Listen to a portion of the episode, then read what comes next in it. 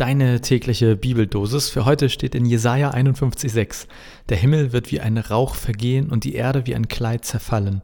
Und die darauf wohnen, werden wie Mücken dahinsterben. Aber mein Heil bleibt ewiglich. Und aus dem Neuen Testament, aus Lukas 21,33. Himmel und Erde werden vergehen, aber meine Worte werden nicht vergehen.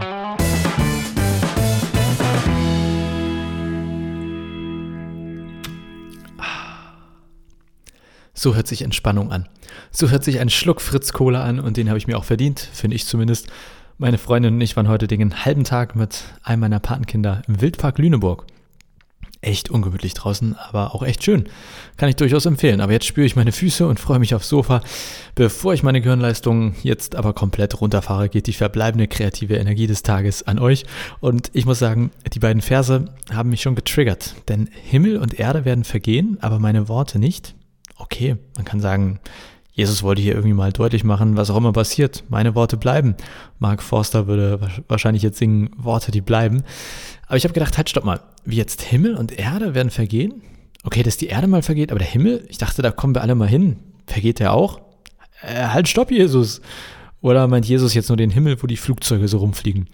Wir sind im Deutschen ja so ein bisschen beschränkt wir sagen Himmel, aber meinen manchmal halt irgendwie eine Vorstellung vom Jenseits, der Ewigkeit oder sowas. Und manchmal meinen wir auch einfach nur den Ort, wo die Vögel rumfliegen.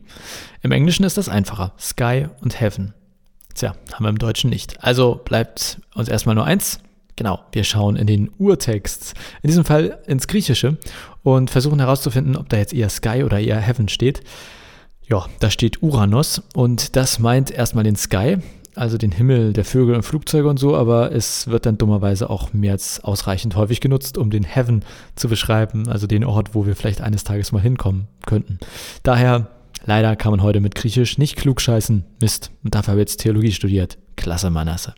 Was mir zum Glück danach eingefallen ist, ganz am Ende vom Neuen Testament, im letzten Buch, das Buch Offenbarung, und davon das letzte, äh, das vorletzte Kapitel, Kapitel 21. Da steht, und ich sah einen neuen Himmel und eine neue Erde, denn der erste Himmel und die erste Erde sind vergangen. Was passiert an dem Buch Offenbarung so ganz allgemein? Es gibt einen krassen Typen, der eine Vision hat, wie das mit der Erde eines Tages zu Ende gehen wird, hat er aufgeschrieben. Und er sieht hier offensichtlich, so verstehe ich das zumindest, genau das, was Jesus schon angekündigt hat. Jesus sagt, Leute, Erde und Himmel werden eines Tages vergehen, aber meine Worte bleiben. Und in der Offenbarung steht, jo, das stimmt. Eines Tages werden Erde und Himmel vergehen, aber dann ist nicht das große Nix, sondern es gibt eine neue Erde und einen neuen Himmel. Jetzt kommt aber Nummer zwei an die ganze Sache dran. Die Worte von Jesus gelten eben hier auf dieser Erde und unter diesem Himmel. Und sie werden auch in der neuen Welt gelten, wie auch immer die denn aussehen wird. Und ich glaube, das ist der springende Punkt an dem Losungstext heute, zumindest für mich. Es geht nicht darum, dass alles vergeht und dann nichts mehr sein wird, sondern es geht darum, was über beide Welten hinaus Bestand haben wird. Und ja, ich denke jetzt wieder an Mark Forster und sein Lied Worte, die bleiben. Denn bei Mark Forster sind das Worte, die verletzt haben oder verletzen und letztlich bleiben deshalb in diesem Lied nicht die Worte, sondern eigentlich die Wirkung der Worte. Du kennst es ja auch mit Sicherheit. Einmal gesagt und schon, ja, ist raus und zu spät, ne?